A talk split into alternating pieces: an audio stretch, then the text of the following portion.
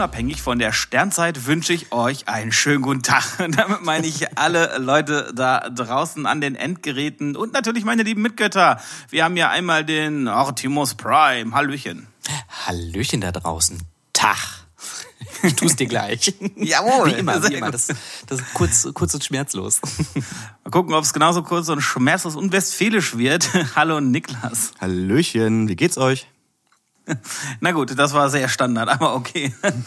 ja, ähm, wir haben in der, in der letzten Woche sind wir angefangen mit unserem wirklich großen und entscheidenden Themenblock, nämlich Energie im Götterkomplex-Universum. Wie ja, elektrifizieren wir eigentlich unsere Raumschiffe, unsere Kolonien und vor allem, wie schaffen wir es, den Warp-Antrieb irgendwie in Gang zu kriegen? Wie können wir also den Energiehunger des Götterkomplex-Universums stillen? Und da sind wir alle losgezogen und haben uns wild Gedanken gemacht, haben rumrecherchiert und heute ist der Niklas an der Reihe.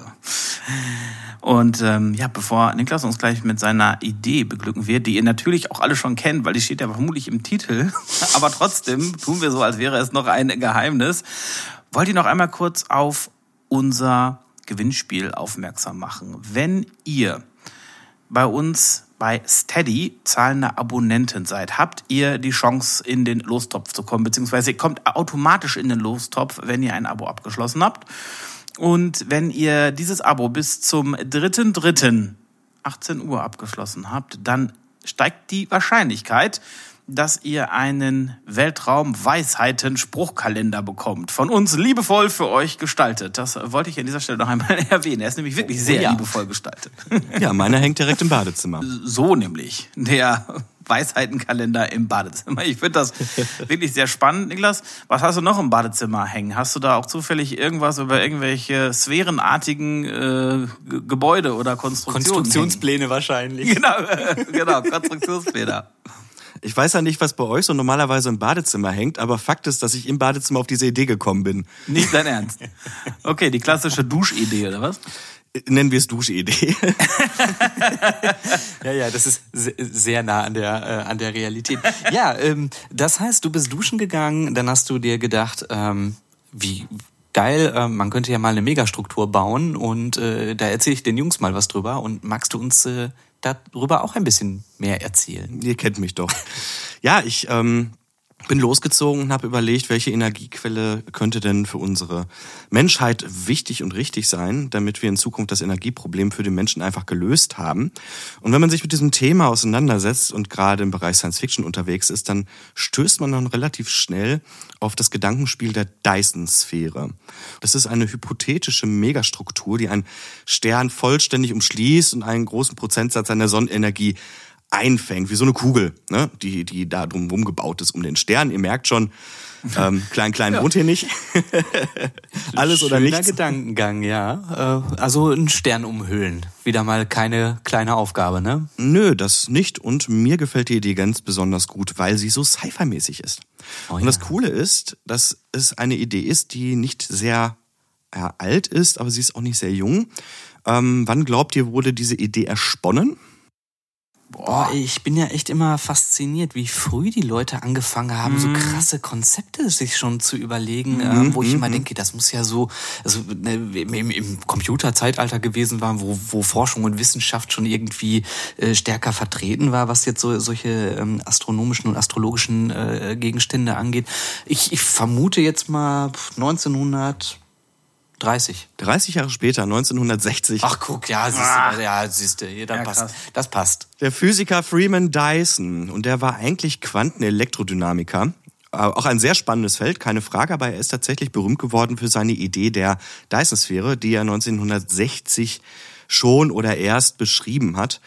Ähm, auch er hat sich natürlich Gedanken gemacht, wie kann man das Energieproblem der Menschen in absehbarer Zeit lösen oder auch in unabsehbarer Zeit. Denn was aus dieser Idee, dieser Dyson-Sphäre im Nachhinein von anderen Wissenschaftlern auch erzeugt worden ist, das hilft uns auch als Götterkomplex, um gewisse Strukturen, um gewisse Dynamiken, auch was Zivilisation angeht, besser verstehen zu können. Okay. Also keine Sorge, dass ich werde jetzt nicht zu krass in die äh, menschliche Anthropologie einsteigen. Jedoch äh, sei mal gesagt, dass ähm, der Dyson ähm, der nicht Staubsauger erfunden hat, sondern tatsächlich Physiker war. ich fragte mich schon, wann die Anspielung hier kommt er, auf den er Staubsauger. Ist der Nicer Dicer. Oder andere Produkte. Ich hätte mir auch erst überlegt, da irgendwie einen anderen Einstieg zu finden, aber ey, ich, man kommt ja nicht drum herum. Übrigens, Fun Fact, Leute, das will ich von vornherein mal sagen. Ich habe mal wieder eine KI bemüht, die mir die Unterlagen, die ich hatte, die Inhalte mal grob strukturiert zusammengefasst hat, um die natürlich wieder gegenzuprüfen. Also keine Sorge, ich habe eine KI nicht meine Arbeit machen lassen, aber ich habe zumindest mit Hilfe der KI mir eine Struktur aufgebaut. Und da fand ich total geil, dass äh, ich der KI gesagt habe, bitte mache mir doch Quellenvorschläge, die du vielleicht über ähm, Sublinks dann auch finden würdest. Und dann kam natürlich auch sofort äh, Dyson Staubsauger als mögliche Quelle. Wirklich? An, an, der, ja, kein Scheiß. Also keine Sorge, liebe Leute da draußen. Die Show Notes sind natürlich gespickt mit den Quellen. Da steht aber nichts mit Dyson Staubsauger drin. Ich habe das doppelt und dreifach geprüft. Das ist alles sehr seriös. Aber fangen wir doch mal an. Also wir haben jetzt die Idee, dass wir die Energie der Sonne nehmen und versuchen, die gesamte Energie der Sonne uns nutzbar zu machen. Was alles an Energieproblemen des Menschen, zumindest im Stadium, jetzt lösen würde. Krass. Wir hätten überhaupt kein Thema mehr. Wir bräuchten die Energie, die wir von der Sonne gewinnen, noch nicht mal speichern. Dazu aber später mehr. Es ist ein, eine, eine Idee, die den Menschen völlig unabhängig macht von den Ressourcen der Erde. Und deswegen ist es, denke ich mal, auch eine sehr zeitgemäße Idee, wo wir uns doch sehr starke Gedanken darüber machen müssen, wie wir mit den ja endlichen Ressourcen unseres kleinen, schönen Planeten mhm. halt irgendwie umgehen sollen. Ja, absolut. Ist aktueller wahrscheinlich denn je, ne? Das, also die Grundidee ist wirklich, wir hatten es ja auch schon mal im Götterkomplex so immer so zwischendurch mal ne, grob erwähnt, aber man will die komplette Sonne umhüllen um dann die, die gesamte Energie des, des Sterns oder das, was der Stern dann gerade ausstrahlt, irgendwie einzufangen und weiterzuleiten? Oder wie stellt man sich das vor? Wir müssen jetzt erstmal darüber sprechen, was eine Dyson-Sphäre eigentlich macht und wie die so aussieht. Ne? Es haben sich so im mhm. Laufe der Zeit drei verschiedene Formen herauskristallisiert. Das ist einmal die Dyson-Schale. Das ist so eine kugelförmige Hülle, die den kompletten Stern in einem festen Abstand umgibt. Und das ist so die, in Anführungsstrichen, äh, am einfachsten vorstellbare und idealisierte Form einer Dyson-Sphäre. Aber sie ist auch, muss man leider sagen, so die unrealistischste, weil äh, enorme Mengen an materialen Energie halt äh, benötigt wird, um das Ding zu bauen. Und wir hätten natürlich durch Gravitationsstörungen und Kollisionsmöglichkeiten durch Fremdkörpern immer die Gefahr, dass die Konstruktion zerstört wird und dann in den Stern kollabiert. Blöde Idee. Mhm das mal vorab. Dann hat man ein bisschen weiter gesponnen und ist dann irgendwann auf den sogenannten Dyson-Ring gekommen und den Dyson-Schwarm. Und ich denke mal, von mhm. beiden habt ihr ja auch mal gehört. Wir haben im Übrigen mal einen sehr spannenden Vortrag dazu gehört mhm. äh, von unserem Kumpel Heiner. Grüße gehen raus an der Stelle, der sich auch sehr intensiv damit beschäftigt hat. Er hat aber über ein anderes Thema gesprochen, auf das ich gleich noch zu sprechen komme, nämlich Zivilisationstypen. Mhm. Aber was es damit auf sich hat, dazu später mehr. Das ist nämlich gar nicht so uninteressant. Also, Dyson Ring, was ist das? Das ist so eine ringförmige Struktur, so ein Kollektor, äh, der den Stern einmal so umgibt. Das können auch mehrere hintereinander oder übereinander sein, ne? so ein bisschen sphärisch auch. Deswegen Sphäre passt immer noch der Begriff. Und dieser Ring umkreist jetzt die Sonne mit Hilfe von Rotation, würde natürlich nur einen Bruchteil der Sonnenenergie aufnehmen, aber sind wir mal mhm. ganz ehrlich, zehn Prozent der Sonnenenergie und wir werden völlig fresh. Ja? Das wird alles ja. in ein Solarium gepumpt. Leicht dicke. genau. ähm, okay, jetzt, jetzt hat man ähm, so einen riesen Ring um die Sonne äh, gelegt und das muss ja, also ne, du hattest ja gerade so die Nachteile angesprochen, jetzt auch von dieser Dyson-Schale, ne? Ähm, das muss ja trotzdem ein irrsinniger Materialverschleiß sein und bei so einem Ring könnte ich mir auch vorstellen, dass der ja auch äh, ja relativ anfällig ist für vielleicht einen Schaden von außen oder sonst etwas. Wir stellen uns das ja immer wie eine zusammenhängende feste Struktur vor, die irgendwie starr ist. Und ich denke, dass sogar bei dem Dyson Ring die Idee ist, diese Module losgelöst voneinander um die Sonne kreisen zu lassen, um da einfach ein bisschen mehr Spiel zu haben. Mhm. Also man sollte die Dyson Ring Idee nicht unbedingt verwerfen, weil sie auch meiner Meinung nach designmäßig für ein Science-Fiction-Universum sehr interessant ist. Mhm. Mm, Allerdings muss man sagen, dass sie in Bezug auf die Situation, die wir jetzt haben und die Arbeiten darüber geschrieben wurden, eine Idee ist, die ich gerne verwerfen würde. Und dann kommen wir irgendwann mal an den Punkt, dass wir sagen, was ist denn mit dem Dyson-Schwarm? Und der Dyson-Schwarm, das ist eine Ansammlung von vielen einzelnen Solarkollektoren, die den Stern in verschiedenen Umlaufbahnen umgeben, aber mhm. in Relation zueinander starr sind. Das heißt, die haben so ziemlich den gleichen mhm. Abstand zueinander oder zumindest einen festberechneten Abstand zueinander und die können sich noch bewegen. Ah ja. Hm. Müssen noch nicht mal Sonnenkollektoren sein, sondern ähm, die mhm. Idee ist, dass man Spiegel oben hinpackt. Und diese Spiegel, die fixieren die Energie der Sonne auf einen oder mehrere Punkte. Und dort wird mhm. die Energie gesammelt. Nur jetzt könnte man trotzdem noch innerhalb dieser Dyson-Sphäre Habitate errichten, Fabriken errichten, äh, Forschungsstationen errichten, ähm, auf dem man arbeiten kann, die vielleicht auch für die Wartung dieses ganzen Systems verantwortlich sind und so weiter und so weiter. Aber das ist die Dyson-Schwarm-Idee. Und das Schöne an dieser Idee ist, dass mit den Techniken, die wir heute haben und den Stoffen, die wir heute kennen, mhm. es auch gar nicht so unwahrscheinlich ist, dass sowas entstehen kann. Dazu aber mehr. Das fand ich nämlich total abgefahren, als ich mich damit beschäftigt habe, dass ich irgendwann gemerkt habe, so unwahrscheinlich ist das gar nicht. Ja, krass. Ja, nee. Aber ich spoiler hier gerade zu viel. Machen wir mal kurz weiter.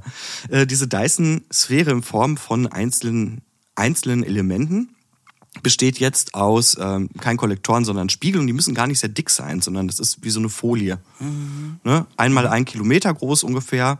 Ähm, mhm. Bräuchten wir halt aber immer noch irgendwie 20 Milliarden Stück, um die Sonne halt einmal äh, zu umrunden. Und da ist ja letztendlich auch der Hahnenfuß, auf den ich gleich zu sprechen komme, nämlich der Bau einer solchen Dyson-Sphäre. Mhm. Also ich äh, postuliere jetzt einfach mal, äh, Dyson-Schwärme sind cool und die bestellen wir jetzt mal als Götterkomplex. Ich finde, ich, ich finde das tatsächlich auch, genau die Frage habe ich mir nicht eben gestellt. Ähm, wenn, du, wenn wir so von den Sphären oder von den Ringen sprechen, habe ich mir immer gefragt, okay, wie kommt denn überhaupt dann ja. die Energie, die gewonnen wird, dann zu den Verbrauchern, die das ja letztlich dann benötigen. Aber jetzt mit den gebündelten Lichtstrahlen, klar, kann ich mir das eigentlich ganz gut vorstellen. Dann kannst du sie genau dahin bündeln, wo du eben gerade einen Sonnenkollektor eben stehen hast, der es dann weiter verteilt, ne, in die, in die Strom, mhm. planetare Stromnetze oder so. Zumindest stelle ich mir das gerade so vor.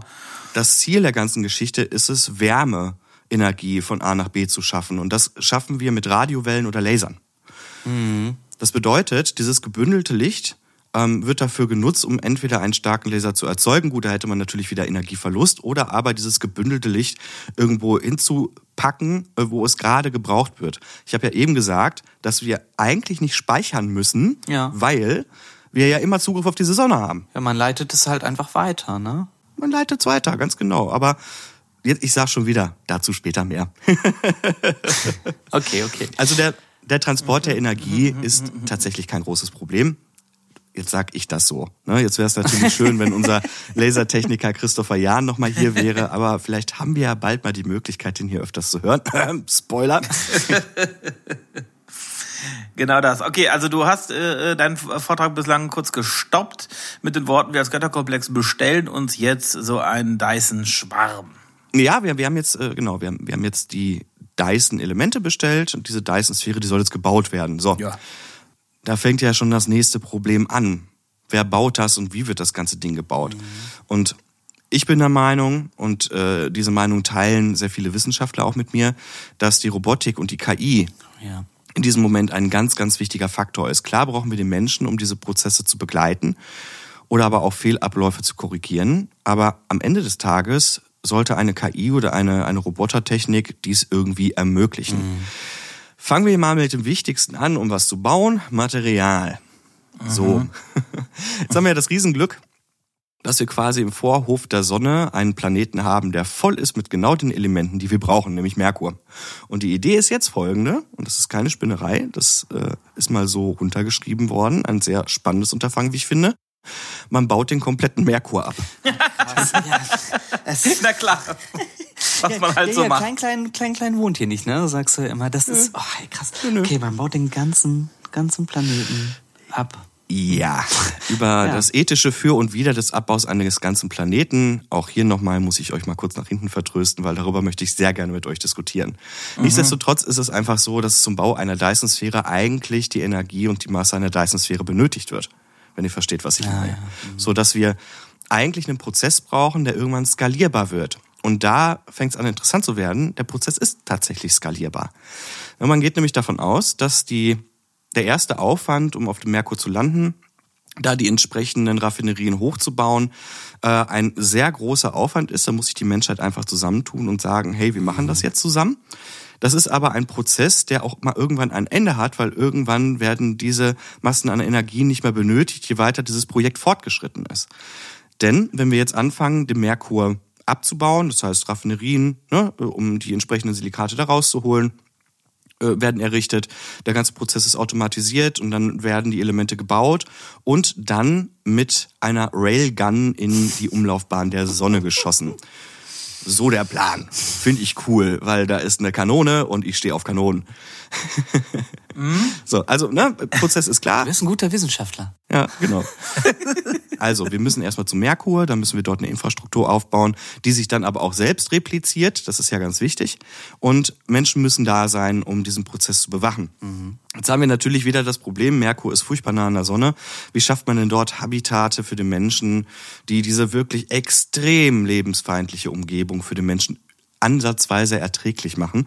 Vor allen Dingen vor dem Hintergrund, dass der Merkur ja irgendwann auch nicht mehr da sein wird. ja. Ich stelle ich stell mir das gerade so vor, dass du so ein kleines Häuschen auf dem Merkur hast, bist du der einzige Dude, der da ähm, diese Fabrik überwacht und die ganze Zeit irgendwelche Roboter vor dir äh, anfangen, dein Haus wegzubauen. Mhm. Ja, so in etwa, ne? Bin ich der Einzige, der hier irgendwie Analogien zu Anhalter durch die Galaxis hat, wo die Vogonen die Umgehungsstraße bauen, die die Erde leider im Weg ist? Haben Sie das Memo nicht gelesen? Wir hatten doch schon vor Jahren Bescheid gegeben. Ja, liebe Freunde da draußen, ich, ich, ich habe ja schon den Fehler gemacht, mir ein Grundstück auf dem Mars zu kaufen. Der Götterkomplex hat vor, eine Dyson-Sphäre zu bauen, deswegen kauft bitte keine Grundstücke auf dem Merkur der ist irgendwann weg. Nee, ja, genau. Also die sind nicht zukunftsträchtig. Ähm, okay, ja. Aber, aber bisher ähm, tatsächlich kann ich dem, dem folgen, also wo du sagst, so dieser krasse Mehraufwand von den Fabriken und dann geht das irgendwann in den Prozess über, wo ähm, du sagst, diese, diese ähm, Einheiten, Roboter oder was auch immer replizieren sich selber und dann, dann multipliziert sich dieser Prozess wahrscheinlich relativ, also es wird wahrscheinlich ewig, also sehr, sehr lange dauern, aber die Schritte werden irgendwann erkennbar, dass halt Roboter den nächsten Roboter baut und dann bauen die den nächsten und den nächsten und den nächsten ähm, und dann hast du wie so ein, wie so ein Viruseffekt, ne? Ja, wobei das nicht der Viruseffekt ist, auf den ich hinaus möchte, denn eine Skalierbarkeit eines eines haptischen Systems ist ja bedingt durch die Skalierbarkeit eines notwendigen Energiesystems. Das heißt, mhm. wenn ich die Energie habe, diesen Prozess anzustoßen, dann wächst natürlich auf dem Merkur die Industrie mit der Dyson-Sphäre.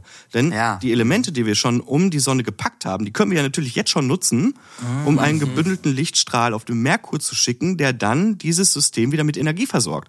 Und der Hammer ist, dadurch, dass es skaliert wird und man davon ausgeht, dass in jedem Arbeitsschritt die doppelte Anzahl an Elementen um die Sonne geschickt wird, und jetzt haltet euch fest, geht man davon aus, dass eine solche Dyson-Schwarmsphäre nach 10 bis 15 Jahren fertig wäre. Krass. Ja, das ist krass. Ja, das ist dieses ja. exponentielle Wachstum. Ne? Das, ja. das unterschätzt Wahnsinn. man nämlich immer. Ach, Wahnsinn. Also ich, ich habe das, also ich habe auch mal grob ähm, auch so ein Video gesehen, ne, so ne, so ein Dyson-Schwarm und dann replizieren die sich und dann irgendwie. Und ich hatte jetzt aber auch wieder im Kopf, ach Mensch, ja, das dauert wieder 200 Jahre, weil das so gigantisch groß ist, aber äh, 10 bis 15 Jahre, das hatte ich jetzt überhaupt nicht mehr auf dem Zettel. Und ich finde schon, wenn du jetzt sagst, du hast kleine Kollektoren mit einem kleinen Antrieb. Äh, das ist wahrscheinlich jetzt vom, äh, ne, weil du gesagt hast, die Technik, die ist nichts Besonderes. Ne? Man muss das Ding dahin schicken. Aber letzten Endes jetzt einen kleinen Spiegel mit kleinen Antrieben und so einem Rotationssystem äh, zusammenzuklöppeln, das stelle ich mir auch nicht schwer vor. Äh, und mhm. wenn man das halt eben tatsächlich immer höher skaliert und äh, äh, dann hast du die doppelte Menge an Energie, dann wird wieder die doppelte Menge und wieder die doppelte Menge äh, bereitgestellt an, an diesen Elementen ähm, ist so absurd, ne? Ist das gar nicht. Nö, ist es wirklich nicht. Und ähm, an diesem Punkt habe ich mir dann gedacht, oh Gott, wie langweilig.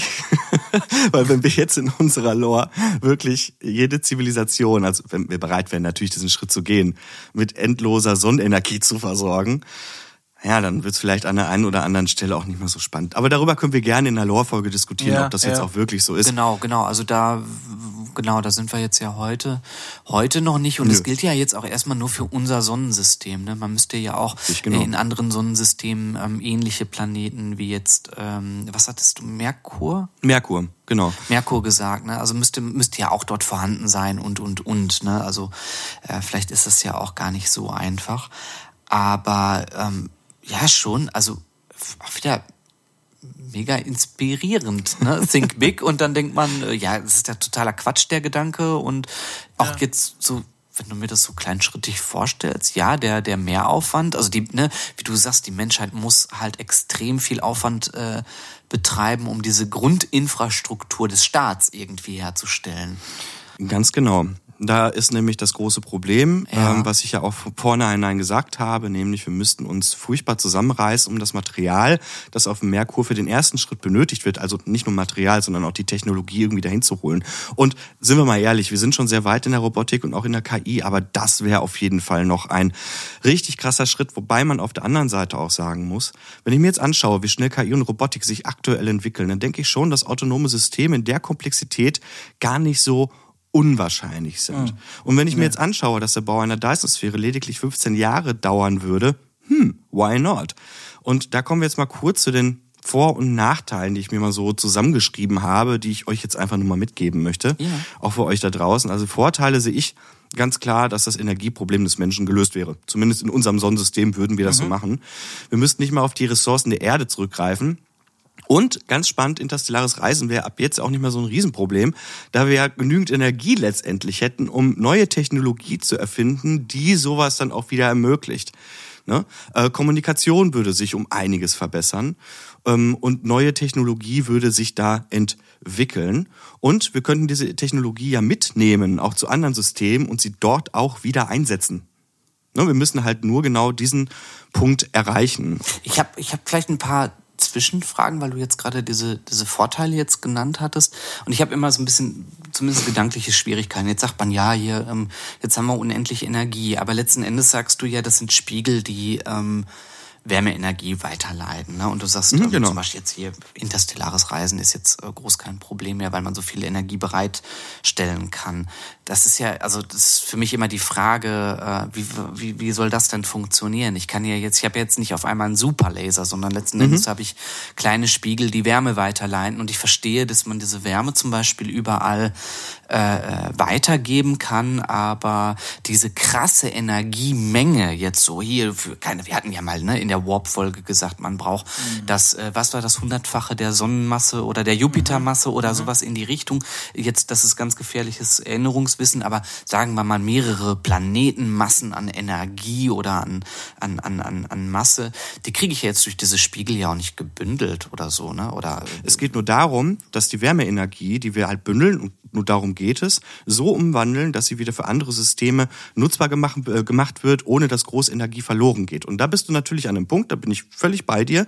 Den haben wir noch nicht ausdiskutiert, damit habe ich mich aber auch nicht beschäftigt. Also da äh, sind wir jetzt in einem Bereich, der natürlich auch sehr Science-Fiction-lastig ist. Es gibt mit Sicherheit dort draußen schon Ansätze, die sich genau mit diesem Thema beschäftigen. Wie machen wir uns jetzt diese gebündelte Sonnenenergie konkret zunutze und wie bauen wir sie um?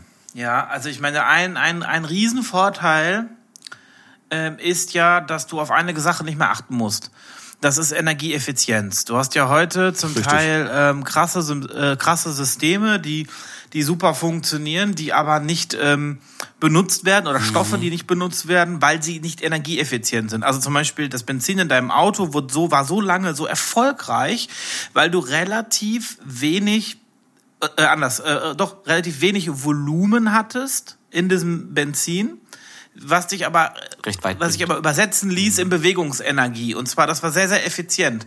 Mhm. Diese Komponente Effizienz fällt ja jetzt weg, weil du ja so viel Sonnenenergie im Prinzip benutzen kannst, wie du willst. Ja. Das heißt, du musst nicht mehr auf Effizienzen achten und kannst sozusagen irgendwelche ultrakomplexen Steine, die sau viel Energie irgendwie abgeben, kannst du aber mit noch viel, viel mehr Energie irgendwie füttern. Und wenn die dann nur ein Prozent Energie irgendwie abgeben, dann ähm, ist das völlig egal. Das wäre jetzt aktuell völlig utopisch etwas ähm, mit Energie zu füttern, was vielleicht nur ein Prozent der, der Energie überhaupt speichern kann.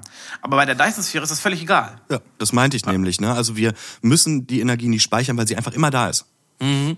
Ja, ja, genau. Also mir, mir geht es immer nur quasi um, um diesen Aspekt, wie kriege ich damit jetzt ein, zum Beispiel ein Raumschiff angetrieben oder sonst wie, äh, ne, also wie, wie funktioniert man das? Muss man dann einen super Laser äh, bauen, der äh, dann etwas, etwas anschiebt oder äh, who, who knows? Ne? Das ist aber auch jetzt in dem Grundkonzept der Dyson-Sphäre ja auch erstmal irrelevant, weil es ja, wie du sagst, es geht ja um diese Energiebereitstellung äh, überall hin. Das, das kriege ich auch gut auf die, äh, auf die Kette und äh, dass man, dass man das natürlich, also dass man dann ja enorme Mengen an Energie bereitstellen kann für krasse andere Projekte oder äh, wissenschaftliche äh, Weiterentwicklungen. Äh, das ist, ist ja auch sehr gut vorstellbar. Naja, du kannst halt ähm, das zig, zig, zig, zigfache der menschlichen Bevölkerung mit Energie versorgen und wir werden auch noch in der Lage, immer, wann wir wollen, zu jedem Zeitpunkt auf diese Energiequelle zuzugreifen. Das ist halt der Sinn dieser Dyson-Sphäre. Mhm. Ähm, der Bau der Dyson-Sphäre hat allerdings auch noch ein paar Nachteile. Das, das müssen wir halt einfach so sehen. Ich meine, es ist halt eine, ja, eine wissenschaftliche Utopie, die zwar sehr gut erklärt werden kann, aber es ist halt immer noch eine Utopie. ähm, ja, man, also ich gehe jetzt mal auf den ersten Punkt ein, man müsste halt einen kompletten Planeten vernichten. Und jetzt nehme ich mal Rückbezug auf Helen Haas, mhm. unsere Weltraumjuristin, die ja gesagt hat, dass das Sonnensystem ungefähr so zu betrachten ist wie ein menschliches Kulturerbe. Mhm. Und ist es jetzt verantwortbar, dass wir einen Planeten wie den Merkur auflösen nur an die Ressource für eine Dyson-Sphäre zu kommen. Also die, die Frage müssen wir uns auch mal in der Lore-Folge definitiv stellen. Ähm, außerdem, um jetzt mal einen Schritt wieder in eine andere Richtung zu gehen, ähm, wir müssten echt schon wahnsinnig Fortschritte in der Robotertechnik und autonomen Systemen halt irgendwie durchlaufen, um dieses gigantische, skalierbare Prozessdingen äh, ohne Fehleranfälligkeit halt irgendwie umzusetzen. Und jetzt noch eine Sache, jetzt mal in Bezug auf die Erde. Das Fehlen von Einkommensquellen wie etwa Öl oder Gas würde halt zu neuen Konflikten und Kriegen auf der Erde führen. Ähm, Ne? Also bis halt die Versorgung der Erde durch diese Energie halt irgendwie gewährleistet wurde, weil diese Systeme müssen ja auch erst gebaut werden, mhm. ne? kann es gut sein, dass wir bis dahin halt echt ein Problem haben auf dieser Kugel. Weil sich die Machtverhältnisse total verschieben. Gut, aber das sehen wir ja jetzt gerade schon, ne? In Teilen. Also, ja. Ähm, ja. dass äh, reiche Erdölländer auch mittlerweile anfangen, äh, umzudenken und versuchen, in erneuerbare Energien zu investieren. Interessanterweise machen die ja also in einem sehr, sehr kleinen äh, äh, Scale, sozusagen, in einem kleinen Maßstab, machen die ja ähnliches. Die ähm, zum Beispiel äh, die, die arabischen Staaten, die sehr, sehr erdölreich sind, die forschen gerade sehr, sehr stark in Richtung Wasserstofftechnologie, mhm. weil die natürlich mhm. hoffen, durch ihre äh, großflächigen Wüsten, dass sie da äh, Sonnenkollektoren aufstellen und mit dieser Energie Elektrolyseeinheiten betreiben, die praktisch Wasserstoff generieren, was nichts anderes ist als praktisch ähm, die Energie zu speichern. Und Wasserstoff kannst du dann super in Tanker füllen, die das dann auf die ganze Welt über verschiffen können. Und Wasserstoff kann man dann ganz hervorragend verbrennen. Ja. ja. Und das, ne, das passiert ja gerade schon. Wenn jetzt aber diese Primärenergie, also wenn jedes Land oder, oder, oder jeder Haushalt sich eine Schüssel aufstellen könnte, diese Energie aufsaugen könnte, dann braucht man ja auch keine Stadtwerke mehr, dann braucht man Nö. vielleicht auch keine staatliche Infrastruktur mehr. Nö. Das ist natürlich schon ein Thema, ne? Ey, total. Ähm, was da mit den Menschen passiert, kann man sich gerade nicht ausmalen. Ähm, es gibt mit Sicherheit auch Leute, die sich genau mit diesem Thema beschäftigen, aber wo wir gerade beim Thema Zivilisation sind. Die Dyson-Sphäre hat noch eine ganz andere Dimension letztendlich in der Betrachtung des Menschseins. Denn der Schritt zur Dyson-Sphäre, der ist ungefähr vergleichbar mit ähm, Menschen sind durch die Gegend gelaufen, waren Jäger und Sammler und haben dann irgendwann das Feuer für sich nutzbar gemacht. Mhm. So muss man sich das vorstellen. Ja. Mhm. Also der Schritt Dyson-Sphäre würde uns in den Typ 2 Zivilisation Rang halt hochhieven. Das hört sich jetzt so ein bisschen nach äh, Rollenspiel an. So ein Level Up, yay, cool. Ja, ich habe ein Level Up. ähm, ja, und das nennt man die Kardashev-Skala. Also dieser Kollege, der hat aufgrund der Arbeit von Dyson eine Skala erstellt, ähm, wie Zivilisationen halt aussehen. Und der hat das in drei Typen unterteilt unterteilt.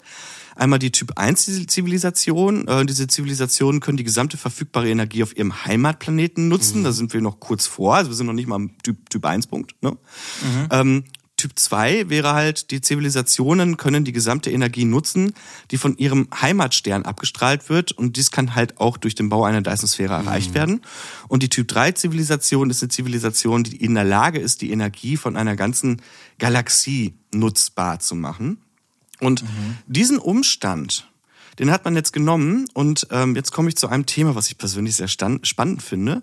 Äh, es gibt einen Herrn Richard äh, Kerrigan, Kerrigan, ich hoffe, ich habe es richtig ausgesprochen, Junior.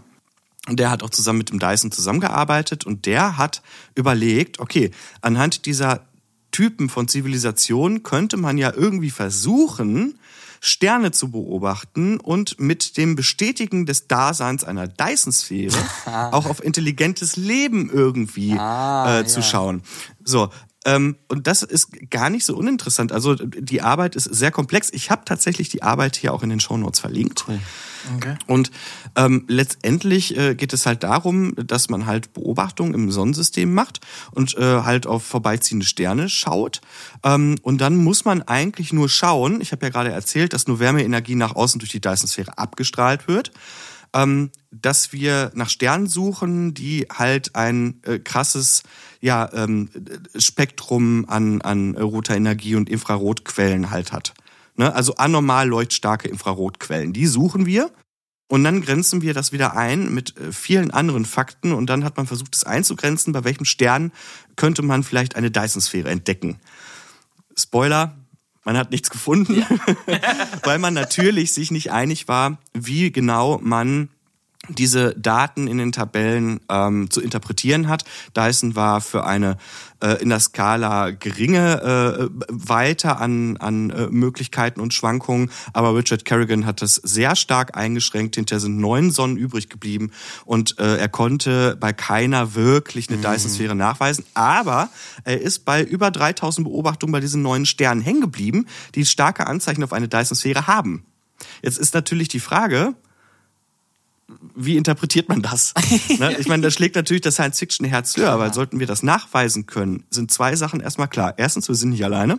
Zweitens, mhm. es gibt Typ 2 Zivilisationen, die nicht menschlich ist. Mal angenommen, wir würden eine Dyson-Sphäre entwickeln, wenn wir eine Typ 2 Zivilisation. Frage ist, sind wir die Ersten oder nicht? Mhm. Ne? Mhm. Thema großer Filter, darüber haben wir schon gesprochen. Aber wenn wir so eine beobachten könnten, wüssten wir, wir sind nicht alleine und es ist möglich, eine Dyson-Sphäre auch zu bauen.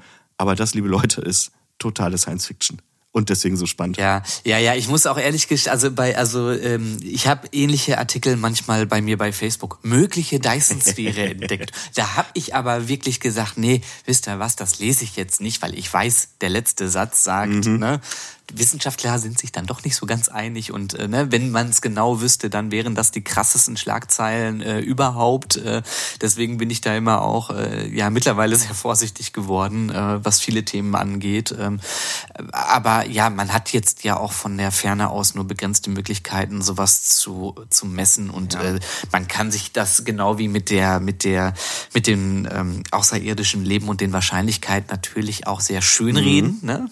wenn man da Romantiker ist. Äh, oder man sagt, ja gut, das, äh, wer, welche Eigenschaften der Stern jetzt nun genau hat und warum er so strahlt, äh, es muss jetzt nicht unbedingt eine Dyson-Sphäre mhm. sein. Ähm, wie du schon sagst, man müsste hinfliegen, um es äh, genau zu herauszufinden. Was ich jetzt aber interessant fand, äh, auch, also ne, jetzt haben wir die ganze Zeit über diesen Riesenschwarm und 99 Prozent äh, der Sonnenenergie gesprochen und äh, jetzt diese, diese mögliche Bereitstellung von dieser unendlichen Energie. Ähm, aber es muss doch eigentlich jetzt nicht auch unbedingt jetzt hier so ein Riesenschwarm sein. Reicht es nicht, wenn man von dieser Technik, sag ich mal, äh, nur sagen wir mal, ein Viertel oder ein Zehntel der Sonne äh, jetzt mit einem Schwarm ausstattet und jetzt nicht den ganzen Merkur äh, da abkloppt, sondern äh, das, äh, sag ich mal, in einem deutlich kleineren Maßstab macht. Aber sagen wir, zehn Prozent der Sonne ist doch irrsinnig viel. Oder äh, weil, weil gibt es da kleinere Skalierung von dieser Dyson-Sphäre und mögliche äh, ähm, so Überlegungen, dass man sagt, ähm, dann wirkt es ja noch realistischer. Ja. Ja, ja, klar. Ich meine, du fängst ja erstmal an und dann du halt irgendwann sehen, wie weit man kommt und ab wann es im Prinzip genug ist. Ne? Und dann wäre halt die Frage, ab wann ähm, hört man auf oder macht man einfach weiter. Also ich habe mal irgendwie so eine Zahl zwischen 10 und 15 Prozent gelesen, die eigentlich ausreichen würde, um die Menschen zu versorgen. Ja, das hat genau, das meinte ich. Also das war jetzt so für mich interessant zu wissen, was was denn da eigentlich sozusagen die Ausbeute ist, die erstmal ausreichend ist, bevor ich jetzt die ganze Sonne umkleide. Ne? Vorausgesetzt, deine kleinen Roboter, die das Ganze bauen, haben einen Selbstzerstörungsmechanismus aktiviert und stoppen auch wirklich, wenn du sagst, okay, reicht jetzt. Ja, einen Faktor haben wir nämlich noch gar nicht angesprochen. Ich habe ja gerade gesagt, wie man Dyson-Sphären erkennen kann, nämlich sichtbares Licht wird ja blockiert und Infrarotstrahlung wird nach hinten ausgesendet. Das heißt, es wird ganz schön dunkel. Ja. Und das, ähm, ja, da haben wir auch noch nicht drüber gesprochen. Ich hatte mir das immer jetzt in deiner ersten Erklärung vorgestellt. Du sagtest ja diese, diese ähm, kleinen Satelliten, ich nenne das jetzt mal, oder Drohnen oder sowas, sind in einem Abstand zueinander. Und äh, ich hatte jetzt gar nicht gewusst, dass das so dicht ist, wie, wie du meinst, dass, dass, man, dass man wirklich die Sonne von außen so umkleidet, dass wirklich gar kein Sonnenlicht mehr durchkommt. Bei 20 Milliarden Objekten wirst du definitiv eine Verdunklung wahrnehmen. Mal abgesehen davon sind das ja keine kleine äh, runden Drohnen oder so, sondern das sind ja Flächen. Das sind ja riesige Flächen, ja. ne, die super dünn sind, Ja. aber nichtsdestotrotz ja davor hängen. Ja, ja, sagst du mir noch mal, wie groß waren die? Kil mehrere Kilometer groß? Einmal oder? einen Kilometer, um das realistisch zu halten. Könnte man natürlich auch größer machen. Ja. Da würde natürlich noch Energie durchgehen in Form von sichtbarem Licht. Nur, wenn ich jetzt die ganze Sonne damit halt umkleide, wie viel geht denn da durch? Keine Ahnung. Boah, aber ganz ehrlich, dann würde ich mir zwei, drei, vier Strahlen oder gebündelte Strahlen von der Sonne abzwacken, würde die durch einen Diffusor packen, der praktisch im, in einem Orbitalring um die Erde sozusagen positioniert ist und der mir das Sonnenlicht wieder so äh, äh, diffus sozusagen wieder auf die Erde zurückstrahlt. knallt. Ja. Ja. Ja, ich hatte nämlich gerade überlegt, so ich, also wenn das jetzt wirklich abgedunkelt ist, ähm, was ist mit der kompletten äh, Tierwelt, Pflanzenwelt, die ja äh, von diesen natürlichen, also wir auch, ne? Na, wir sind dem ja nicht erhaben, sondern wir unterliegen diesen diesen äh, Prozessen ja auch Sonnenaufgang, Sonnenuntergang, ähm, Sonnenrotation und so weiter und so fort. Äh, das musst du ja dann wieder rücksimulieren Ja. sozusagen, wenn du die, ne? Aber das wäre ja kein Problem, ne? Das ist etwas, das müssen wir definitiv in der Lore-Folge besprechen. Ja, Ja, Also da lassen sich auch wieder viele Geschichten spinnen. Da haben wir schon wieder ganz viele tolle Stories, die man erzählen kann. Äh, auch Ränkespiele, die dort laufen können. Ähm, da ist ganz viel möglich. Ich habe noch eine äh, nerdige Frage auf die Gefahr hin, dass du mir gleich hier durch unsere äh, Videocall-Verbindung äh, steigst. Versuch's, Philipp, ist. versuch's. Aber ich muss sie jetzt unbedingt stellen. Ähm, wir haben eine Folge gehabt äh, zum Thema Be- Bewegung oder Antriebe und da war eine Folge auch Segeln, Lichtsegeln, Sternenreisen Ahoi. Und äh, wenn du jetzt gerade von einer Fläche sprichst, die auch noch spiegelt, Ja. äh, ist das praktisch äh, mit einer Folie sozusagen beschichtet, diese Fläche mit einer Folie beschichtet, die auch noch spiegelt, klingt das sehr nach meinen Ausführungen von einem Sonnensegel, welches ja den Zweck hat, eben jenes zu tun, nämlich Sonnenlicht oder den Lichtdruck zu nutzen, um sich fortzubewegen. Müssten nicht diese Satelliten, die die Sonne umhüllen, eigentlich konstant nach außen streben, als wären das riesige Segel, haben, ne? Segelsonden? Ja, und dagegen wirkt natürlich die Anziehungskraft der Sonne an sich, weil die natürlich sehr massereich ist. Ne? Ah. Also du bist irgendwann an einem Punkt, wo du genau auf dieser Grenze zwischen Abstrahlung Mann, und Mann, ja, also das war aber also Respekt vor der Ja. knackigen Antwort, ne? Ich habe auch kurz Panik uiuiui, gekriegt. Aber nee, tatsächlich ähm, habe ich mir die Frage auch gestellt und an dem Punkt, als es hieß, naja, so eine feste Dyson-Sphäre wie so eine Schale, äh, wenn die Schaden nimmt, fällt die halt in, in die Sonne rein. Ja, da ja, war für ja. mich klar, okay, da gibt's halt irgendwie so einen, so einen Punkt, ne? Ähm, an dem weiß ich ganz genau, okay, da bleibt das Ding halt stehen, da wirken die Kräfte gegeneinander und Ja. dann bleibt das Ding stabil. Mal abgesehen davon, die Teile hm, haben jetzt nicht so viel Masse. Das ist eine Überlegung, die nehme ich vielleicht tatsächlich mal mit in die Lore-Folge, weil man könnte sich ja auch vorstellen, dass die Menschheit genau mit solchen Problemen irgendwie arbeiten muss. Aber ich glaube, da müssen wir uns wirklich an anderer Stelle drüber unterhalten. Der Gag ist am Ende so, wir haben einen Antrieb, das wirkt der, also ne, jedes, jedes Modul hat, äh, äh, hat ein Antriebssystem, um dem entgegenzuwirken, aber das verbraucht genauso viel Energie wie der Kollektor genau. einsammeln kann. Und somit ist das ganze Ding äh, eigentlich Hübsch, eine aber komplett in der Also Nullnummer. Hervorragend. es ist, wir machen das eher aus dekorativen Gründen. Also wenn ich äh, jetzt ein bisschen rumspinnen darf, ich weiß, ich habe vorhin gesagt, das gehörte nicht rein. Mein erster Gedanke war Sonnensegeln. Und da es so viele einzelne Elemente sind, die wir ja nicht alle brauchen, könnte man ja zum Beispiel als äh, ja, Charterunternehmen äh, gewisse Teile buchen und man könnte dann äh, entsprechend die Sonnenlichter so steuern und bündeln, dass Segeln mit kleineren Segeljachten möglich wäre. Oh ja, genau. Und da gibt es so. Bereiche, wo man halt mit, mit Sportbooten ein bisschen segeln üben kann. Genau. Wie schön. Sonnensegeln im Untergang der Dyson-Sphäre in unserem Sonnensystem. Toll. Das genau. klingt, das klingt, finde ich, nach einer ganz wunderbaren Vorstellung und auch tatsächlich nach einem relativ schönen Schlusspunkt für diese doch wirklich hochinformative Konzeptfolge. Lieber Niklas, vielen, vielen Dank für deine Arbeit. Ich habe gerne, gerne. Ähm, eben schon mal einen ganz kurzen Blick auf dein Skript werfen dürfen. Äh, es war eher so ein, Foto, so ein Foto von etwas weiter entfernt, aber es sah nach verdammt viel Recherchearbeit aus. Von daher wirklich vielen, vielen Dank für deine Arbeit da. Und äh, ich fand es auch mal wieder super spannend. Und mal wieder dachte man am Anfang, ach ja, Dyson-Sphäre hat man ja schon was gelesen, aber doch, da hat man wieder was gelernt. Echt cool. Vielen Dank. Ja, sehr gerne. Hat Spaß gemacht. Kann ich mich nur anschließen. Ich fand jetzt nochmal, ähm, also ich nehme so mit das Krasseste ist immer, wie viel jetzt möglich wäre vom Stand der mhm. Technik, was wir eigentlich jetzt schon haben, sowohl auch so sowas wie ja gut, die Robotik gibt dem noch ein paar Jahre, dann dann dann ist das ist das möglich. Wir streben da schon hin und dann denkt man sich, ja, es, es, es sind alles Techniken, Materialien, die eben kein Science Fiction sind. Das ist das ist vorstellbar. Natürlich, ne, du hast es auch richtig gesagt, das ist eher eine kulturelle, menschliche Frage in so vielen Dingen. Wollen wir das? Äh, wofür nutzen wir es? Und wer, äh, äh, wer gibt den Antrieb? Wir als Gesellschaft, Firmen und aus welchem Interesse passiert das? Aber ich stelle immer wieder fest, riesen Megastrukturen im Weltraum, wo man denkt, es ist Science Fiction, sind eher von unseren Motivationen abhängig als von der Technik oder von den Ressourcen? Ganz genau. Ich glaube Folgendes, und das jetzt mal als mein Schlusswort. Ich glaube, es ist keine Frage, ob, sondern wann wir das machen. Um jetzt mal einen Blick in die Zukunft zu wagen. Das wird vielleicht noch Jahre, Jahre dauern. Sollten wir uns vorher nicht ausgelöscht haben, ist dieses Szenario echt nicht unwahrscheinlich. Ja, krass. Und ich glaube, mit ja, diesen Worten, die doch vielleicht irgendwie auch ein Stück weit positiv sind, die zumindest eine, einen Ausweg zeigen, entlassen wir euch, entlasse ich euch jetzt in die, in die Nacht, in den Tag, in den Mittag, in den Nachmittag, was auch immer für eine Sternzeit gerade bei euch ist. Hast du doch noch den Niklas. ja, ja, ja, ja, komm, der habe ich jetzt schön eingebaut, den Niklas. Uiuiui. Mir wird gerade so warm ums Herz, als würde ein Sonnenstrahl direkt über einen Kollektor in mein Herz rasen. Ach, hervorragend. Ja, tatsächlich. Äh, ja, und zum Abschluss sei mir noch einmal der Hinweis gestattet. Habt ihr Bock auf den absoluten, ultimativen Weisheiten-Weltraumspruchkalender?